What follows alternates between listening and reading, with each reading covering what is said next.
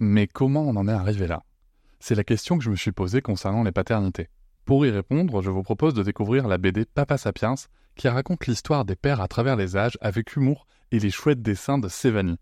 Elle va paraître le 6 juin prochain. Vous pouvez la précommander dès maintenant et avoir un cadeau idéal pour la fête des pères. Alors rendez-vous dans votre librairie préférée ou dans les liens en description de l'épisode ou sur mes réseaux sociaux.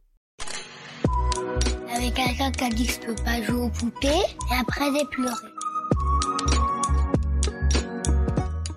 Bienvenue sur Papatriarcat, le podcast qui réfléchit la parentalité au XXIe siècle en essayant de l'affranchir du modèle patriarcal.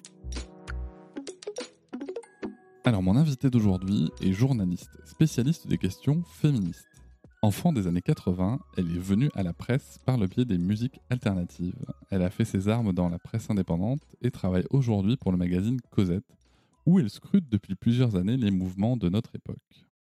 Son premier livre, Tu seras un homme féministe, mon fils, paru en 2018 aux éditions Marabout, a rencontré un vif succès, tout comme son second livre, sorti en 2022, Tu seras une mère féministe. Alors, moi, je, suis un, fervent euh, admirateur du travail d'Aurélia Blanc, parce que euh, quand, ma compagne était enceinte en 2018 et qu'on savait que Sarah allait arriver, moi j'ai lu son livre Tu seras un homme féministe, mon fils. Tout simplement parce que euh, je me disais, tiens, c'est marrant, moi j'attends une fille et je me demande quelles questions on se pose quand on attend un garçon et qu'on veut euh, avoir comme ça un, mouvement un peu engagé, une pensée, féministe de l'éducation, sauf qu'on va élever une personne qui est potentiellement, euh, je pense qu'il faut oser le dire, qui est potentiellement euh, dans une position de privilège, voire peut-être même de, prédation dans, la société. et comment est-ce que, quelles questions on se pose et quelles craintes on peut avoir sur le sujet. Donc j'avais lu son premier livre et j'avais beaucoup aimé et c'est vrai que j'ai attendu avec impatience la sortie de son nouveau livre, justement, euh, Tu seras une mère féministe, que je vous invite à lire. Et c'est vrai que ça, permet de poser plein de questions. Ça permet de poser plein de questions. Euh, c'est que souvent, on, aperçoit, en tout cas, moi, je, vois dans les mouvements euh, féministes, en tout cas qu'on peut appeler mater féministe, y compris dans l'association Parents et Féministes dont, je fais partie. je voudrais citer Claire Tran, qui était dans, le podcast, que c'est en devenant maman euh, que cette situation leur a fait exploser le patriarcat en pleine gueule. Comment est-ce qu'on peut se retrouver avec une découverte comme ça? Je, Aurélia Blanc pourra répondre à cette, question. Euh, je lui demanderai aussi qu'est-ce qui amène les mères à se mettre autant l'impression? Comment est-ce qu'on fait pour se sentir moins oppressé par, par ce rôle de mère? Et comment est-ce qu'on peut expliquer le décalage entre les mères et les pères sur le rôle de parents Ma première question, c'est surtout de lui demander, tiens, avec ces deux livres, on peut lire les termes d'homme féministe et de mère féministe. Deux situations qui sont pourtant souvent écartés du terme féministe, voire même des terrains de lutte pourtant. Alors selon vous, Aurélia Blanc, est-ce que tout le monde peut être féministe? Je vous souhaite une très bonne écoute. Je crois que tout le monde peut être féministe dans la mesure où le féminisme n'est pas un club, n'est pas euh, un concours, n'est pas une médaille. Euh, c'est un mouvement d'émancipation et de lutte. Donc, partant de là, je pense que euh, chacun peut y trouver sa place. je crois que les mères ont d'ailleurs tout à fait pleinement leur place dans ce mouvement, euh, dans la mesure où, euh, quand on devient mère, euh, on est confronté presque inévitablement à tout un tas d'inégalités, de violences et d'injustices qui sont éminemment genrées. Donc oui, bien sûr que les mères peuvent être féministes et elles ont même toutes les raisons de l'être. Et euh, pour ce qui est des hommes, alors ça fait effectivement débat. Euh, doit-on parler d'hommes féministes, d'hommes alliés, d'hommes pro-féministes? Euh, Moi, je dois dire que l'étiquette m'importe assez peu au fond. Je me fiche un petit peu de savoir si, si ces hommes qui se sentent concernés se définissent d'une manière plutôt que d'une autre. Ce qui m'intéresse beaucoup, en revanche, c'est la question des actes, parce que je crois qu'il ne suffit pas de se dire féministe pour l'être, particulièrement quand on est un homme.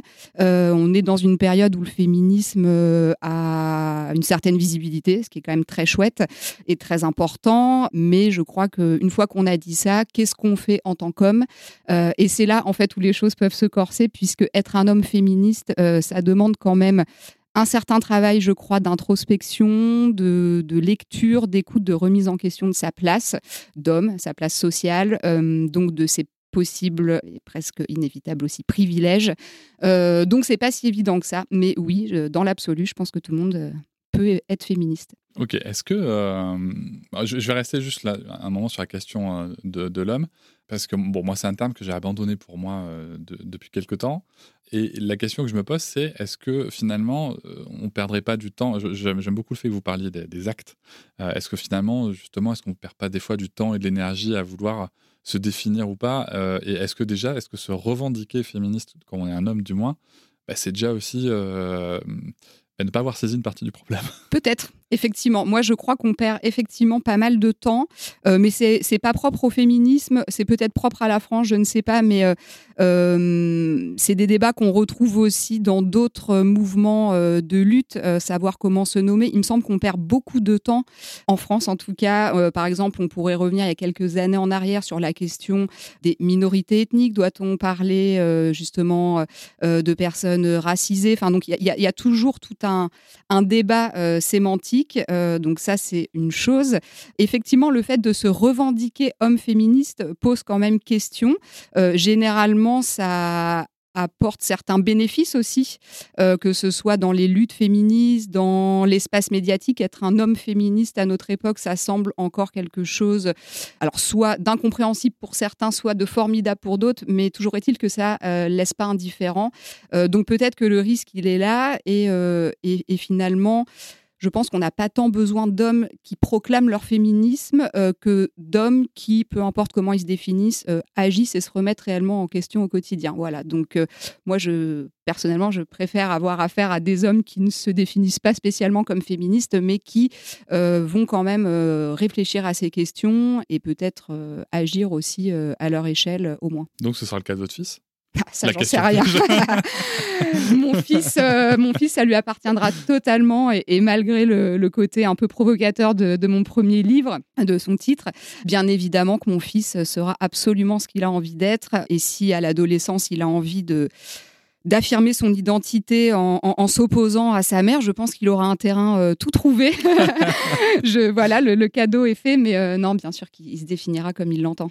C'est quelque chose auquel vous avez pensé, ça? C'est quelque chose qui peut vous faire peur que, votre propre fils, bien qu'il se définisse comme il veut, hein, j'ai bien compris, mais que votre propre fils puisse devenir, par exemple, un masculiniste euh, assumé euh? Bien sûr.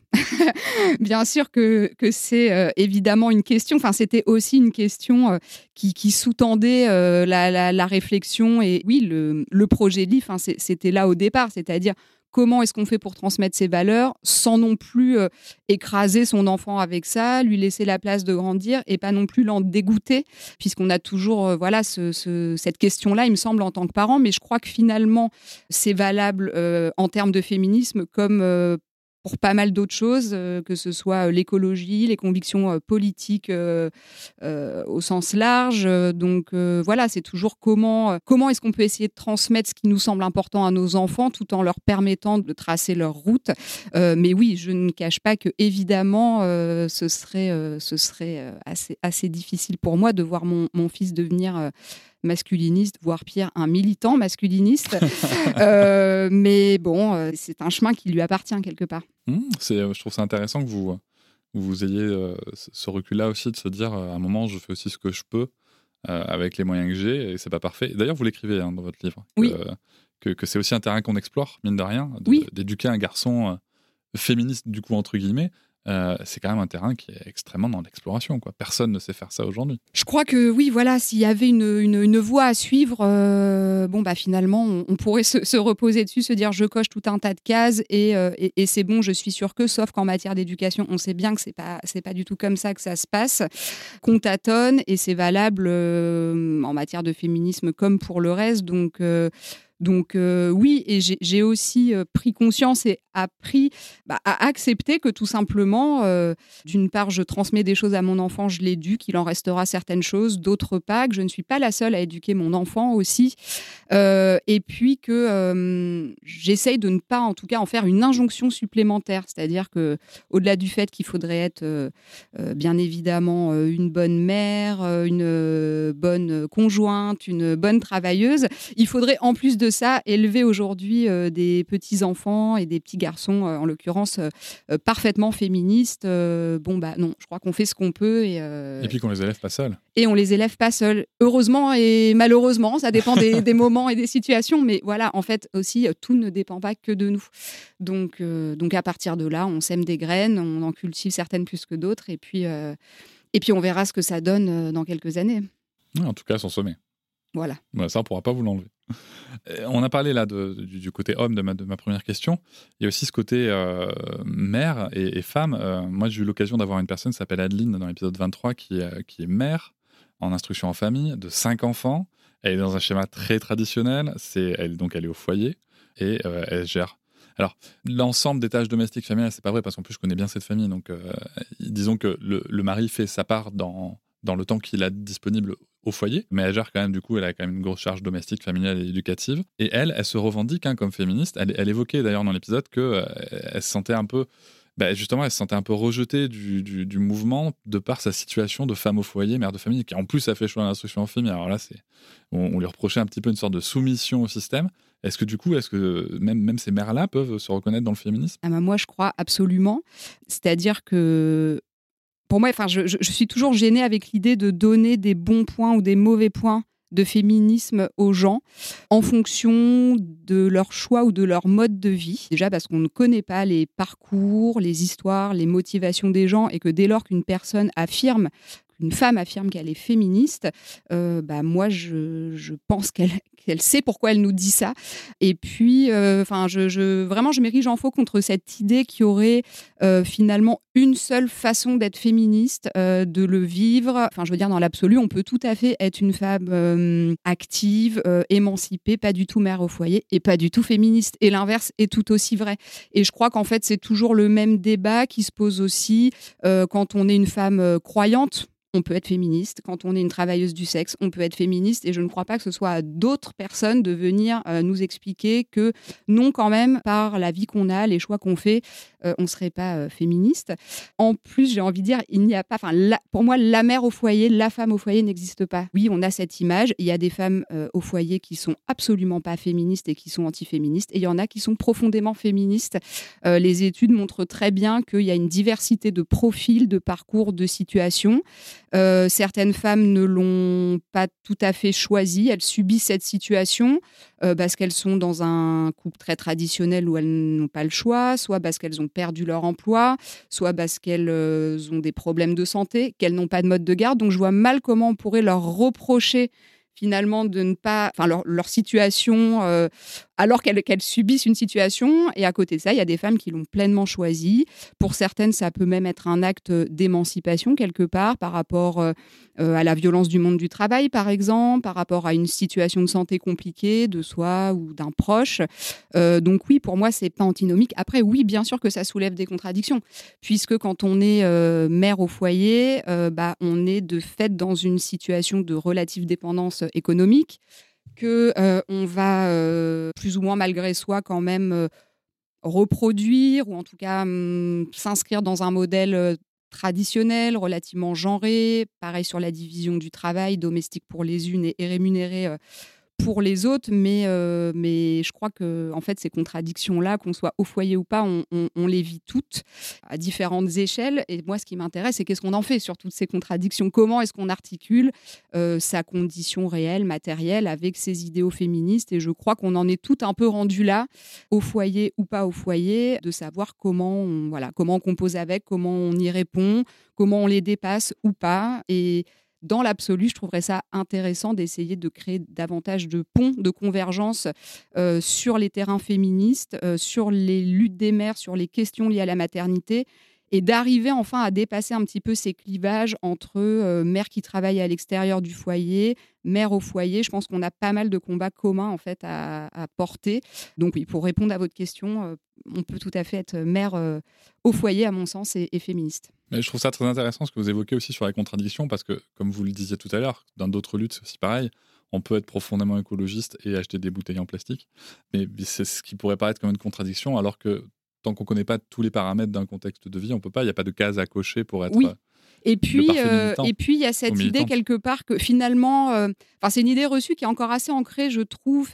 être une bonne féministe, ce serait, voilà, comme vous dites, avoir coché toutes les bonnes cases. Donc on aurait finalement euh, une vie parfaitement égalitaire sur, euh, dans tous les domaines euh, du quotidien, au travail, dans notre foyer, dans notre mais en réalité, si c'était le cas, ce serait formidable. Mais du coup, on n'aurait plus besoin des luttes féministes. C'est précisément parce qu'on est dans des situations inégalitaires, compliquées, pris dans des rapports sociaux de domination, dans des mécaniques genrées très lourdes, très compliquées à faire bouger, que les choses ne sont pas si simples. Sinon, voilà, il suffirait de se dire, bah oui, je suis féministe, ma vie est parfaitement égalitaire. Bon, bah très bien.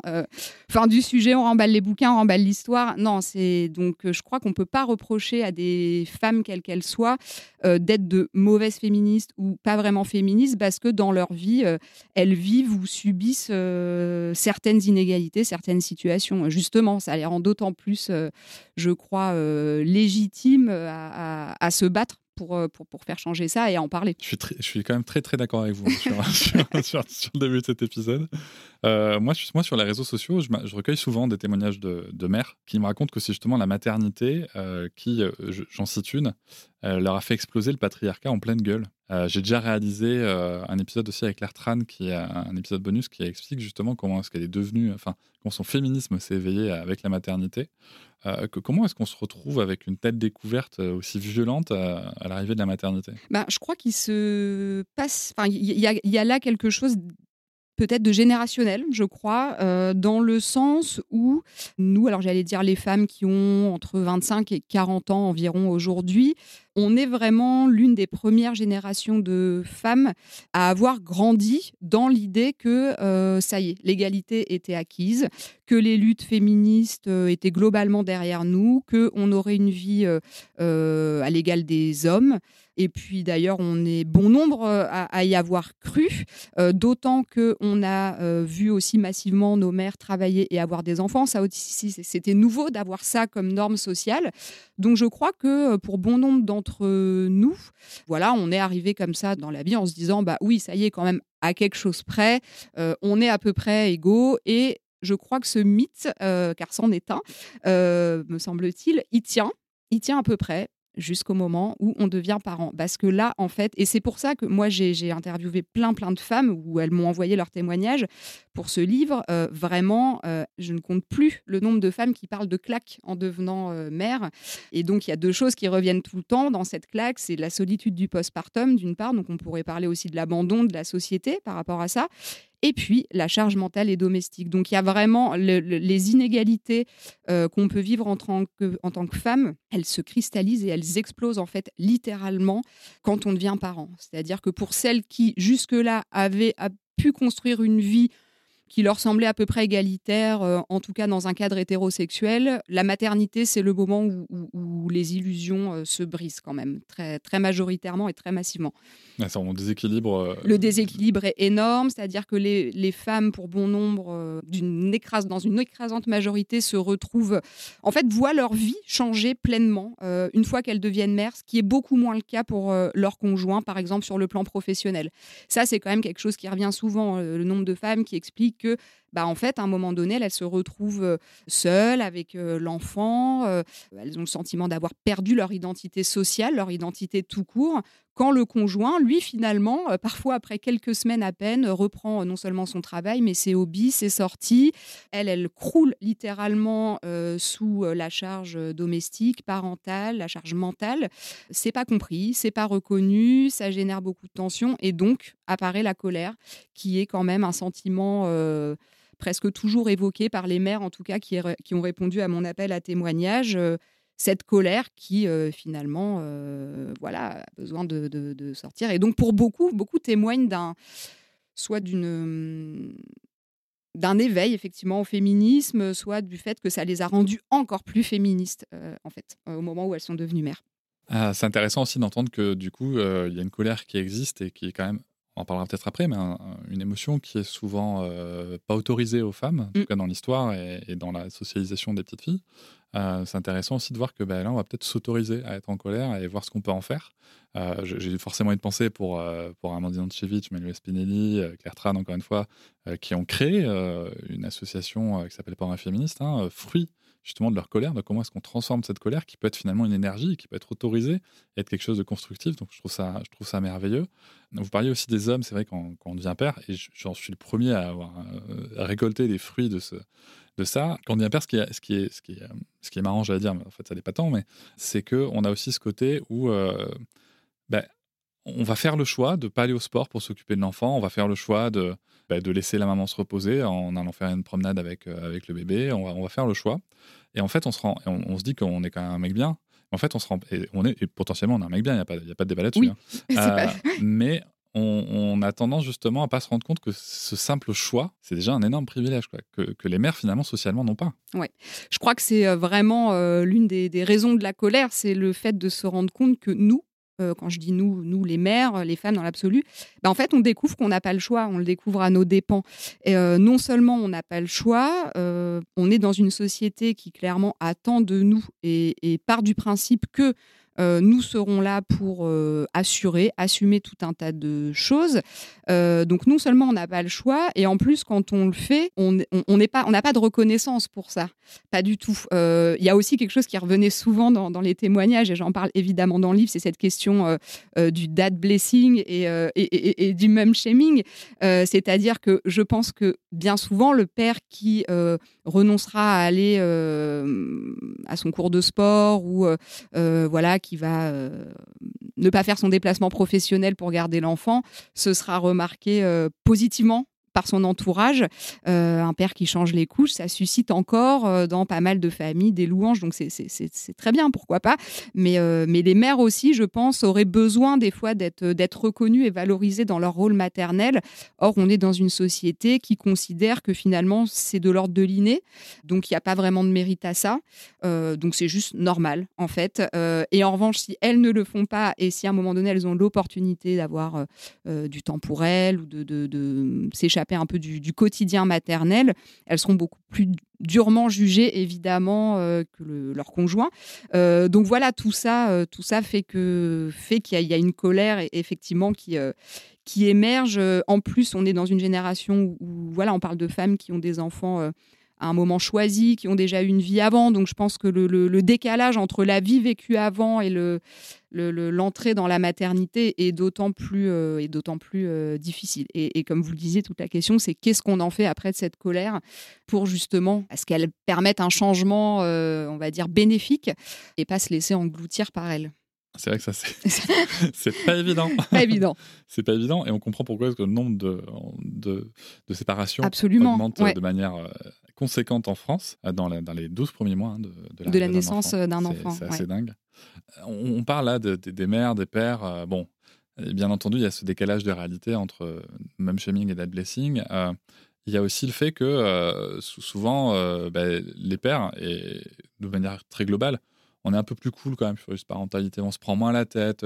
Qu'est-ce qui fait que les mères se mettent autant la pression? Je pense qu'il y a plusieurs facteurs. Sylviane Jampinot, qui est euh, psychologue et qui travaille au, Conseil de la famille euh, et, de l'enfance, qui connaît très bien ces sujets, elle, elle, elle pointe plusieurs choses.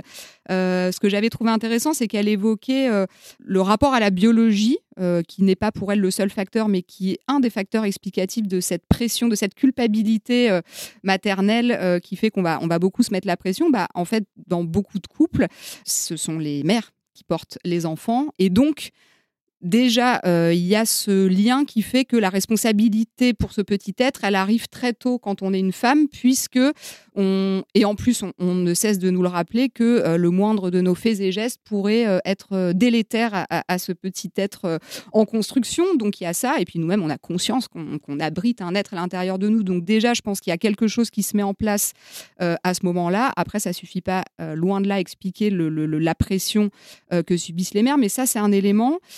Je crois qu'on, il y a aussi l'héritage, euh, euh, j'allais dire culturel, historique, euh, social qui fait que euh, la parentalité, c'est l'endroit, c'est assigné aux mères euh, depuis des siècles et même des millénaires. on estime que être parent, euh, gérer les affaires liées à la parentalité ou tout du moins à l'éducation des enfants, c'est le travail des mères, c'est le rôle des mères. On est toujours dans cette société-là, c'est-à-dire que euh, euh, je regardais encore des chiffres là tout à l'heure qui expliquaient que en France là en 2019, pour 60% des parents interrogés de voilà, dans notre société, euh, c'est d'abord aux, mères de s'occuper des enfants plus qu'aux pères. On parle de 60% des gens interrogés. Euh, c'était l'Observatoire de, la petite enfance qui, euh, relayait ces, chiffres. Donc on voit bien qu'il y a cette idée ancrée que finalement les mères, c'est leur boulot. et je pense que nous, on l'intègre aussi quelque part en tant que mère. On est sociabilisé depuis toute petite à, au fait qu'un jour, on est censé avoir des enfants, on s'en occupera et ce sera à nous en priorité de nous en occuper. Donc on se met beaucoup euh, cette pression. Et puis cette pression, elle est aussi entretenue par la société, c'est-à-dire que les mères sont soumises à un jugement euh, social permanent, ce qui est beaucoup moins vrai pour les pères, me semble-t-il. Les mères sont toujours suspectes d'en faire trop ou pas assez. Ça, c'est quand même une constante. Euh, ça se retrouve aussi, euh, bah, on, le voit à travers euh, les médias, les discours de psychologues, les mères. Enfin, je veux si un enfant rencontre des problèmes à un moment donné dans sa vie, c'est vers sa mère qu'on va se tourner pour en chercher la cause. Il y a une psychologue américaine qui a beaucoup travaillé sur cette question du mother blaming et, et en, dans, au milieu des années 80, elle avait fait une étude où elle, elle avait passé en revue un peu plus de 120 articles parus euh, dans des, dans des revues de psychanalyse de référence aux États-Unis. Et dedans, on retrouvait euh, plus de 72 pathologies différentes imputées ou imputables aux mères. Donc, et quand je parle de pathologie, c'est au sens large, parce qu'on aurait pu parler, il y a encore 50 ans, un, homme homosexuel, c'était sa mère qui était coupable quelque part on a eu les enfants autistes, c'est la faute de la mère. Là, dans l'étude qu'elle a menée, euh, les mères étaient coupables de tout un tas de choses, de la schizophrénie de leur enfant, de leur énurésie. Enfin voilà. Donc il y a cette idée que les mères quelque part, elles, euh, elles détraqueraient un petit peu euh, possiblement leurs gosses. Hein. et puis on est aussi dans une période, une, époque qui met une pression de dingue sur les parents pour réussir leur parentalité, réussir leur enfant quelque part. Et ça, ce sont les mères en premier lieu qui se la prennent cette pression puisque ce sont elles qui portent massivement la charge éducative. Euh, elles passent deux fois plus de temps que les pères, euh, nous dit l'INSEE, à s'occuper euh, de, des enfants. Ce sont elles qui lisent les contenus sur l'éducation, qui se rendent aux ateliers, aux formations. Tout ça fait que les mères, oui, se mettent, se mettent beaucoup la pression. Ça fait beaucoup. Ça fait beaucoup. ça fait beaucoup et c'est très compliqué à démêler parce que ça se joue. Euh, et je ne parle même pas de nos histoires personnelles par rapport à nos propres mères. Donc oui, il y a tout un tas de facteurs, mais euh, et aussi un bain social, je dirais, un bain socio-culturel. Voilà, de, la mère euh, coupable de, de tous les maux, un petit peu. Oui, alors c'est sûr qu'après, quand on regarde en effet, euh, vous évoquiez, vous évoquiez la, psychanalyse et qui est encore très prégnante en France quand même. Quand on regarde tout ce qu'elle impute aux mères euh, dans, la psychopathologie, c'est quand même assez, euh, assez important. Et c'est vrai qu'il est intéressant aussi de constater qu'un pays comme la France ou comme l'Argentine, où la psychanalyse est encore très très très prégnante, dans, même dans, dans les rapports médicaux, bah, de, voir que ce sont quand même des freins aussi à une certaine émancipation du, du rôle des mères. I'm Sandra, and I'm just the professional your small business was looking for. But you didn't hire me because you didn't use LinkedIn jobs. LinkedIn has professionals you can't find anywhere else, including those who aren't actively looking for a new job but might be open to the perfect role, like me. In a given month, over 70% of LinkedIn users don't visit other leading job sites. So if you're not looking on LinkedIn, you'll miss out on great candidates like Sandra. Start hiring professionals like a professional. Post your free job on linkedin.com/achieve today. Qu'est-ce qu'elles peuvent faire les mères en fait pour se sentir moins oppressées Alors souvent, on invite les mères à ce qu'elles fassent tout un tas de choses pour euh, mieux vivre leur maternité, ce qui pour moi est un peu, un peu euh, interpellant parce que finalement on renvoie aux mères l'idée que ce serait à, elles bah, de se trouver la solution parce que quelque part elle serait peut-être un peu trop exigeante avec les autres, avec elle-même, qu'il faut qu'elle lâche prise, qu'elle s'organise mieux et que finalement la réponse est entre leurs mains. Euh, ça c'est une approche euh, individuelle et très libérale euh, alors qu'on est pour moi face à quelque chose de l'ordre du, du social, du collectif. Donc je crois déjà que si on veut que les mères se mettent moins la pression, peut-être qu'il faut que la société leur mette moins la pression pour commencer. Donc, par exemple, que la société euh, donne davantage de relais aux mères et aussi aux pères, que la société arrête de considérer que les mères sont le parent par défaut, le parent euh, référent, euh, celles qui savent tout et qui sont censées tout savoir et tout pallier. Et puis après, peut-être qu'à titre individuel, j'ai beaucoup aimé ce que me disait une mère qui avait répondu à mon appel à témoignage qui m'expliquait que quand euh, elle sentait qu'elle euh, qu'elle se mettait énormément de pression, que la charge mentale l'écrasait, qu'elle se souciait du bien-être de son enfant, elle se disait qu'est-ce que ferait mon conjoint dans ce cas-là? Et elle me disait euh, ça m'aide vachement à faire redescendre mon niveau d'exigence envers moi-même. Et du coup, moi, c'est vrai que j'invite de plus en plus euh, les mères qui se posent cette question à être des pères comme les autres, en fait. Euh, c'est-à-dire, je trouve que c'est une très bonne question de se dire euh, qu'est-ce que ferait mon conjoint, qu'est-ce que ferait le père de cet enfant dans ce cas-là. bon, effectivement, si le père est absolument absent ou défaillant, c'est pas nécessairement le, référentiel qui est transposable, mais dans, certaines situations, ça marche quand même de s'autoriser aussi c'est Amandine Day, euh, l'autrice de euh, Une femme brouillon, qui parle de, la question de l'oisiveté et de la paresse à un moment donné comme un levier de résistance à, cet idéal de perfection maternelle et à cette pression. Donc je crois aussi que s'autoriser à ne pas être parfaite, renoncer à cette idée de perfection ou d'idéal maternel peut nous aider individuellement. Mais j'insiste quand même une fois encore sur le fait que Enfin, je voudrais pas laisser croire que c'est juste une question de, de, de, psychologie et d'organisation personnelle. Je, tout ça s'inscrit dans une, un, contexte social qui, dans une société qui, de fait, se repose énormément sur les mères, leur abnégation et leur travail gratuit. Oui, c'est pas qu'une question de to-do list et de lâcher prise. Exactement. Mm. c'est ça. C'est-à-dire que ce, ce, ce, conseil du lâcher prise, il peut avoir du sens à certains moments, mais ça ne réglera pas la, question de la surcharge euh, des mères, de la pression des mères, car les mères, les parents de manière générale, sont sous pression et les mères le sont particulièrement euh, parce qu'elles assument de, matériellement, pragmatiquement, euh, un, travail euh, domestico-parental qui, qui est très engageant, qui est très demandeur, qui, et en plus de ça, qui n'est pas reconnu.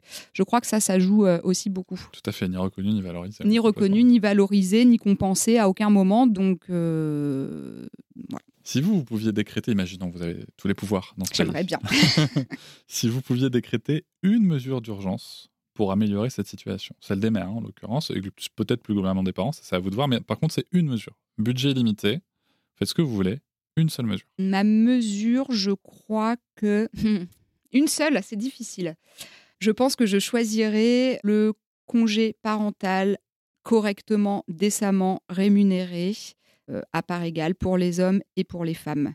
Voilà, pour que euh, les parents, euh, hommes et femmes, puissent s'occuper de leurs enfants lorsqu'ils le souhaitent et que ce soit correctement rémunéré, parce qu'on sait que les hommes ne le prennent pas. Aujourd'hui, moins de 1% des hommes prennent un congé parental à plein temps. Pourquoi? En grande partie parce que euh, cette rémunération, entre guillemets, est absolument dérisoire et que le manque à gagner par rapport au salaire des hommes euh, qui gagnent euh, dans les trois quarts des cas plus que leur conjointe n'est pas valable. Donc oui, bien sûr, je proposerai un congé parental plus long et mieux rémunéré pour les pères et les mères. Je vous rejoins totalement sur le fait que je pense que c'est le levier qui peut aider non seulement sur la parentalité, mais aussi sur d'autres sujets d'égalité homme-femme par, par répercussion. Dans votre premier livre, vous expliquez vos craintes et espoirs sur l'éducation de votre fils ou d'un fils. Quelle différence majeure vous voyez entre l'éducation d'un garçon et l'éducation d'une fille? Alors, dans l'absolu. Dans la vraie vie. Hein. Ouais. dans, l'absolu, moi, je ne fais pas de différence et je n'ai pas envie d'en faire entre euh, les filles et, les garçons. Euh, mais il se trouve que nous vivons dans une société qui est euh, très genrée et que ces, ces enfants, selon leur sexe et leur genre, vont être assignés euh, à des places euh, selon qu'ils seront des hommes ou des femmes demain et que cette assignation commence très tôt. Du coup, euh, oui, bien sûr, moi, je, ça pose question en tant que, féministe. comment est-ce qu'on éduque ces enfants dans une perspective antisexiste? Je crois que ça passe évidemment par le fait de leur proposer des activités, des jeux, des vêtements, un environnement qui soit le même pour les uns et pour les autres, que ce soit des filles ou des garçons. Mais pour autant, je pense que ça ne suffit pas d'être aveugle au genre. Euh, c'est-à-dire que euh, élever une fille ou un garçon dans une société euh, sexiste et de tradition patriarcale, bah, ça, implique pas tout à fait, ça, soulève pas tout à fait les mêmes enjeux. Il me semble que pour nos filles, les questions qui se posent, ça va être beaucoup de comment est-ce qu'on va leur apprendre à prendre leur place, à s'affirmer, à prendre la parole, à avoir confiance en elles, à sortir des stéréotypes, à s'affirmer pour devenir des femmes libres et indépendantes? Sauf qu'on voit bien que euh, les enjeux vont pas être tout à fait les mêmes pour un petit garçon, puisque de par leur place sociale, ces petits garçons, pour beaucoup d'entre eux, particulièrement s'ils sont blancs, valides, issus de milieux euh, supérieurs, bah, ils ont toutes les chances en fait de déjà, quand ils seront des hommes, prendre beaucoup de place, beaucoup la parole, beaucoup confiance en eux. Donc à mon avis, l'enjeu est ailleurs et euh, ça sera peut-être plus de hum, travailler sur apprendre un peu plus l'empathie, développer une attention aux autres. Euh, les encourager, leur permettre d'aller sur des terrains euh, dits féminins, c'est-à-dire cesser de dévaloriser ce qui, euh, ce qui est considéré comme féminin. Voilà, donc c'est en ça que pour moi, il y a, y a un enjeu différent d'un point de vue féministe quand on éduque des filles et des garçons. On confond parfois le fait d'avoir une éducation féministe ou d'avoir une éducation non genrée, euh, moi je trouve que ça se recoupe sur certains plans, mais que c'est pas exactement la même chose, euh, puisque dans une société genrée, ben peut-être qu'une éducation féministe ou antisexiste, ça consiste plutôt à rééquilibrer, à opérer un rééquilibrage ou à tenter de le faire par rapport aux normes et aux injonctions qui pèsent sur nos enfants euh, depuis qu'ils sont déjà bébés, même encore né. Oui, complètement. Et puis il y, a cette fameuse phrase euh, qui dit qu'on on, ose éduquer nos, filles euh, comme nos fils, mais pas encore nos, fils comme nos filles. Oui. Euh, moi, c'est une phrase qui m'interroge quand même aussi parce que j'ai pas forcément envie, par exemple, d'éduquer ma propre fille dans la compétition, dans le fait de taire ses émotions, le fait de, justement de prendre du volume, de la place. Et c'est ça, c'est un premier point parce que je pense que du coup, en fait, on sort pas trop du schéma. Mm. Euh, de combattre. Par contre, c'est vrai que éduquer euh, les, petits garçons, euh, ça reste quand même souvent un sacré, challenge. Vous évoquiez tout à l'heure le fait que les, filles, par la socialisation, les petites filles, elles étaient mises, rapprochées vers les rôles parentaux quand même. C'est vrai qu'aujourd'hui, quand on voit une petite fille qui joue avec un poupon, on dit que c'est mignon. Alors bien sûr que les choses évoluent, ça je l'entends. Mais en toute sincérité, hein, dans, le monde réel, hein, quand on sort des réseaux, des médias et tout, moi je vois surtout, quand on voit un petit garçon jouer avec un poupon, euh, se demander s'il n'a pas fini homosexuel. Absolument. Moi, je crois que les choses avancent, mais que euh, on est quand même face à des résistances très fortes, très ancrées, et que c'est loin euh, d'être en train d'avancer partout et tout le temps. moi, j'ai toujours en tête cet exemple d'une responsable du périscolaire dans une école maternelle parisienne qui expliquait il n'y a pas très longtemps, hein, on parle de peut-être une année, une année et demie, bah, qu'elle avait eu affaire à un papa très mécontent lorsqu'il avait appris que son petit garçon, donc en maternelle, donc il avait euh, à peu près entre 3 et, 5 ans et demi. Euh, et bah, son petit garçon jouait au poupon parce que y tous les jouets sont à disposition des enfants sur les temps de jeu libre. Et quand le papa a appris ça, pour lui, c'était inacceptable. Donc, il a fallu que l'équipe euh, pédagogique explique que, en fait, ce n'était pas le rôle de l'école d'obliger ou d'interdire à jouer avec certains jeux, mais tout ça pour dire que oui, moi je crois que les résistances, elles sont là, elles sont profondes. Je ne crois pas qu'on en viendra à bout, euh, désolé pour la note pessimiste, mais euh, si facilement que ça et, si rapidement, parce qu'il y a aussi tout un tas de gens, des hommes, mais aussi des femmes qui souscrivent euh, à cette vision des choses, qui n'ont pas envie que ça change en fait, qui ont très peur que l'on dévirilise les garçons, les hommes, qu'on les émascule, qu'ils deviennent homosexuels. Enfin, il y a tout un tas de fantasmes euh, teintés de misogynie et d'homophobie euh, qui sont quand même très, très, très ancrés. Donc, oui, pour moi, il y a un vrai enjeu de, de, je crois que déjà permettre aux petits garçons de s'échapper un peu de ces stéréotypes, d'accéder à des univers dits plus féminins s'ils en ont envie, c'est déjà une sacrée bataille. Et si on avance là-dessus, je, pense quand même qu'on aura fait un pas, euh, un pas notable. Je suis tout à fait d'accord. J'en ai déjà parlé dans différents épisodes. C'est vrai qu'on se retrouve souvent dans le dilemme de. Euh, et c'est marrant parce que j'ai des amis qui ont, qui ont connu ce cas récemment de euh, non mais nous euh, c'est bon il n'y a pas de problème mon garçon il peut porter des robes et tout mais euh, l'école lui fait dire qu'il n'a pas le droit parce qu'il est parce que c'est un garçon Alors, attention je suis pas en train d'attaquer spécialement l'école l'école c'est la société des enfants hein, principalement donc donc voilà mais mais c'est vrai qu'on est face du coup aussi à ce choix de si je le laisse faire il va peut-être se faire attaquer violenter c'est pas c'est pas évident Non, c'est pas évident et euh, c'est pour ça que j'ai toujours envie de dire que euh, finalement écouter ses enfants par rapport à ça c'est important. Déjà, euh, selon l'âge qu'ils ont, euh, enfin, ne, pas leur faire peser des responsabilités trop grandes sur leurs épaules. Des fois, j'ai été interviewée par rapport à ce premier livre et je crois que les journalistes qui m'interviewaient avaient dans l'idée que j'allais obliger mon fils à mettre des robes pour aller à l'école. Non, mais sérieusement. vous savez que moi, j'ai les mêmes remarques sur ma fille quand on me dit, mais du coup, tu, du coup, tu l'autorises pas à aimer le rose et licorne. Mais si. Ouais. C'est juste, euh, juste, que je veux pas qu'elle se ferme à, à aimer autre chose. C'est tout. C'est ça, en fait. Et je crois qu'il n'est pas question d'obliger, il est plutôt question d'autoriser et de préparer aussi voilà, aux, remarques, aux interactions avec le monde extérieur, parce que le monde extérieur est genré et euh, bourré d'injonctions, de stéréotypes, et nos enfants, inévitablement, à moins de les élever sous cloche, ils y sont confrontés à un moment donné et, euh, je crois qu'en fait, euh, on peut le regretter, moi je le regrette la première, mais le fait est que notre monde est comme ça et qu'on peut aussi en discuter avec eux. Enfin, c'est assez chouette d'ailleurs d'avoir ces discussions et, et, les armer. Et je, là où par contre j'ai quand même de l'espoir, parce qu'il en faut, c'est quand je vois la génération d'ados aujourd'hui, c'est-à-dire euh, des ados quand même, pour une partie euh, assez significative d'entre eux, bien plus au fait de ces questions de genre, de stéréotypes, de diversité des possibilités. Moi qui suis née en 1986, Enfin, je veux dire, on parlait tout juste d'homosexualité à mmh. l'adolescence. Euh, et encore, je veux dire, c'était invisible quasiment. Il y avait un couple lesbien dans Buffy contre les vampires. Voilà. Mais dans les, moi, je me souviens, dans les cours de collège et lycée, c'était ça restait quand même quelque chose de l'ordre, de la marge, du hors norme. Je crois qu'aujourd'hui, là-dessus, on avance. Et de la violence, tout à fait. Enfin, nous, moi, concrètement, euh, les, les, garçons soupçonnés euh, d'être homosexuels au collège, c'était très, très, très violent. Très, très, très violent. Oui, il y a, y a de la marge. C'était pas très optimiste, mais je pense qu'il faut être réaliste aussi sur ces questions-là pour justement ne pas se mettre la pression trop sur soi-même. Oui. Euh, moi, par exemple, euh, je, moi, je, m'en suis jamais caché, hein, que ce soit sur, les sujets d'égalité de genre ou même les violences envers les enfants.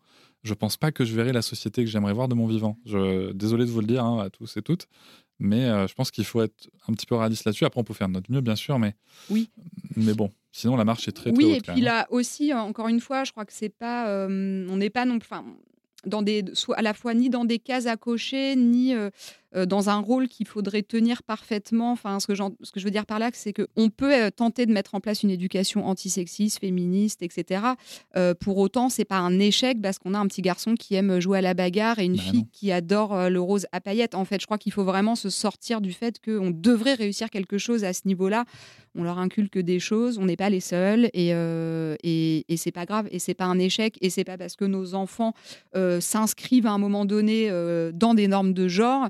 D'une part qu'ils y seront enfermés nécessairement ou que, ça préfigure de ce qu'ils vont devenir de demain. et puis on va peut-être élever le petit garçon qui, qui est dans le vestiaire de rugby dira à ses copains quand il sera ado non mais en fait on peut pas parler des meufs comme ça les gars non ça, ça marche pas non? Et puis ce que tu racontes là c'est pas, pas cool exactement c'est peut-être aussi ça qu'il faut, qu'il faut voir ouais.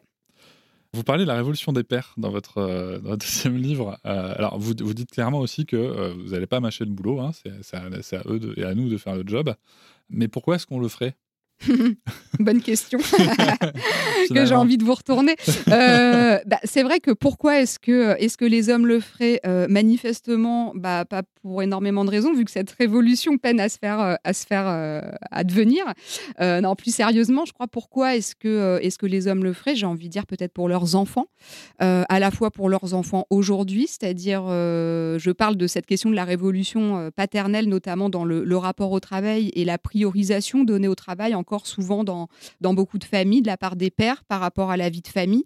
Bah, peut-être que en fait mener cette révolution, faire évoluer les règles du jeu euh, euh, dans l'entreprise par rapport à la parentalité, ça serait chouette pour eux par rapport à leurs enfants, à la relation qu'ils ont avec eux, et puis pour leurs enfants demain, c'est-à-dire est-ce que en tant que parents, est-ce qu'en tant que père, euh, les hommes d'aujourd'hui finalement ils sont à l'aise avec le fait que leurs filles demain euh, seront euh, discriminées ou entravées euh, dans leur vie professionnelle parce qu'elles deviendront possiblement mères? Est-ce qu'ils ont envie que leur fils soient obligés de prioriser le travail sur la relation avec leurs enfants ou est-ce qu'ils ont envie d'avoir de permettre à leurs enfants de vivre dans une société qui leur permet davantage d'articuler ces deux sphères Est-ce qu'ils ont envie que leur fille euh, dans 30 ans, se tapent tout le travail domestique à la maison ou est-ce qu'ils ont envie que leurs filles euh, vivent dans des, euh, dans des foyers un peu plus équilibrés? Donc voilà, moi, c'est en ça, je me dis que si les pères d'aujourd'hui ne voient pas de raison immédiate à, faire cette révolution paternelle, peut-être que c'est pour leurs enfants qu'ils auront envie de la faire. Si vous deviez adresser un seul message aux hommes et potentiellement aux pères qui écoutent notre échange, ce serait quoi?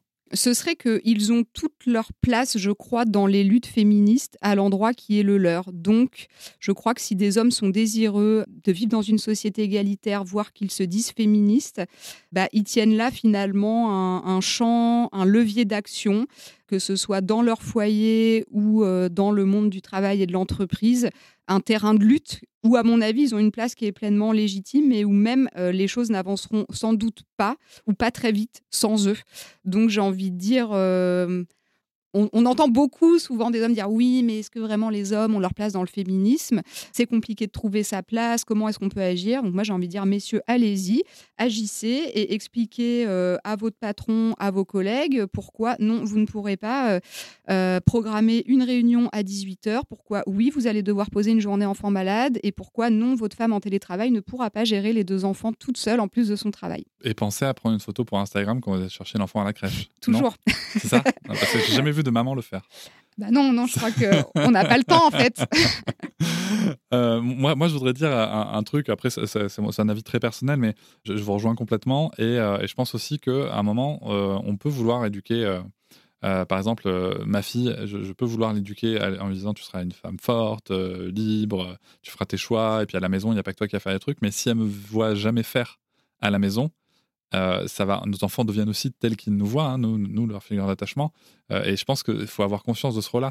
Alors, je suis pas en train de donner des leçons d'égalitarisme dans les foyers. Chaque foyer s'organise comme il veut, mais je pense qu'il est important que, quand même, à minima de temps en temps, euh, on, ouvre le champ des possibles aussi à ça et que la recherche d'un compagnon, dans un cas hétérosexuel, la recherche d'un compagnon bah, correspondra mine de rien à l'image qu'on a eue quand, était, quand elle était petite.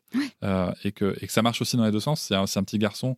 Moi, je l'ai vécu. Hein. Moi, j'ai grandi avec un père que, qui, a fait plein de choses. Je vais pas lui jeter la pierre non plus, mais en tout cas, dans le niveau des tâches domestiques qui, a, qui faisait rien ou, très peu. Euh, très concrètement, la première fois que je suis mis en couple, la chute a été rude. La chute a été rude, et qu'on a exigé de moi que je fasse des trucs. Euh, c'est marrant parce que d'un côté, ça me semble, j'étais capable de dire, ben oui, bien sûr, parce que je raisonnais et que, j'étais pour l'égalité des droits de femmes, mais en même temps, dans les faits, ça me faisait, c'était difficile. Donc, euh, je pense qu'il y, a aussi cette responsabilité-là aussi dans le rôle qu'on a tous les jours et dans les actes qui peuvent être pas forcément d'aller méditer ou quoi, mais dans les actes du quotidien. Là, je, m'adresse vraiment aux hommes parce que souvent, euh, ce sont souvent des femmes qui se posent cette question dans les couples et qui se retrouvent euh, face à une, dans une sorte d'impasse, puisque d'un côté, elles souhaitent éduquer des enfants, euh, leurs enfants, dans une perspective plus égalitaire et elles ont tout à fait conscience du modèle reproduit à la maison, mais n'ont pas forcément, enfin, ne sont pas à la place de leur conjoint et ne peuvent pas le faire à leur place, ce qui peut donc rajouter à la culpabilité en se disant mais mince, le schéma qui est le nôtre ne fait que conforter, etc. Il y a un sondage qui était paru en 2019 qui dit que quasiment la moitié des hommes et aussi quasiment la moitié des pères se disent féministes aujourd'hui. Moi, je trouve ça génial, énorme. Mais si vraiment on a la moitié des hommes et des pères aujourd'hui qui se disent féministes, euh, bon, bah, je crois que là, effectivement, euh, on a un, bon terrain euh, pour une lutte féministe des hommes à leur place. Et je crois que cette lutte-là, elle commence, oui, très clairement dans leur sphère personnelle, dans le foyer, dans le rapport au travail, tout ça, quoi. Très concrètement, oui, moi, je pense que, et pour l'avoir vécu encore une fois, moi, ou pour échanger avec des, amis, enfin, avec un certain nombre d'hommes sur le sujet, on, peut être nombreux à se dire féministe tant que ça bouscule pas trop nos habitudes. Et c'est là, et c'est là le vrai challenge. Quoi. J'ai une dernière question à vous poser. Aurélia Blanc, ça là, vous la connaissiez pas, cette question. C'est la question au final, la question mystère. Euh, si vous étiez Aurélia Blanc du futur, dans 20 ans par exemple, et que, et que là vous arrivez, qu'est-ce que vous aimeriez vous dire à vous, à Aurélia de maintenant, autour de tous ces sujets de la révolution? Ben, peut-être que j'aimerais euh, pouvoir me dire que ce que je fais, que ce qu'on fait, euh, chacun, chacune à notre échelle sur ces questions de féminisme, de d'égalité, euh, ça n'a pas été vain. Voilà. Vraiment, ce- si, si la moi de dans 20 ans était en capacité de me dire aujourd'hui, non, non, je t'assure, c'est pas un coup d'épée dans l'eau et, et, et c'est pas du temps de perdu, ce, ce serait assez chouette. Eh ben, je nous le souhaite alors. Je On nous le souhaite aussi. Rendez-vous dans 20 ans. Merci beaucoup, Aurélia Blanc. Merci Cédric. Je vous remercie de m'avoir écouté. Je vous invite à vous abonner au podcast sur votre plateforme préférée et à me retrouver sur Instagram, TikTok, Facebook et sur le blog papatriarca.fr. À bientôt.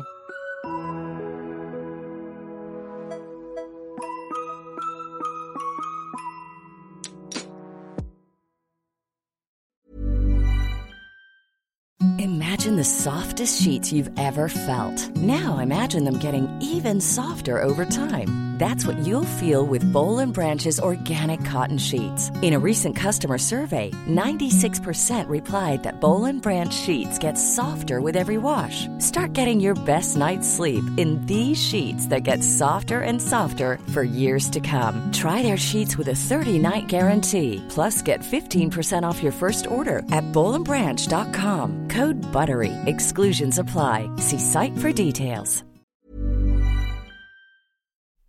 Hop, c'est encore moins. Si tu veux soutenir le podcast, tu peux aussi t'abonner à Papatriarca Plus et découvrir chaque semaine un épisode bonus en plus des 60 déjà disponibles. À découvrir sur tes applis de podcast comme Pocketcast, Castbox ou encore Apple Podcast. À très vite.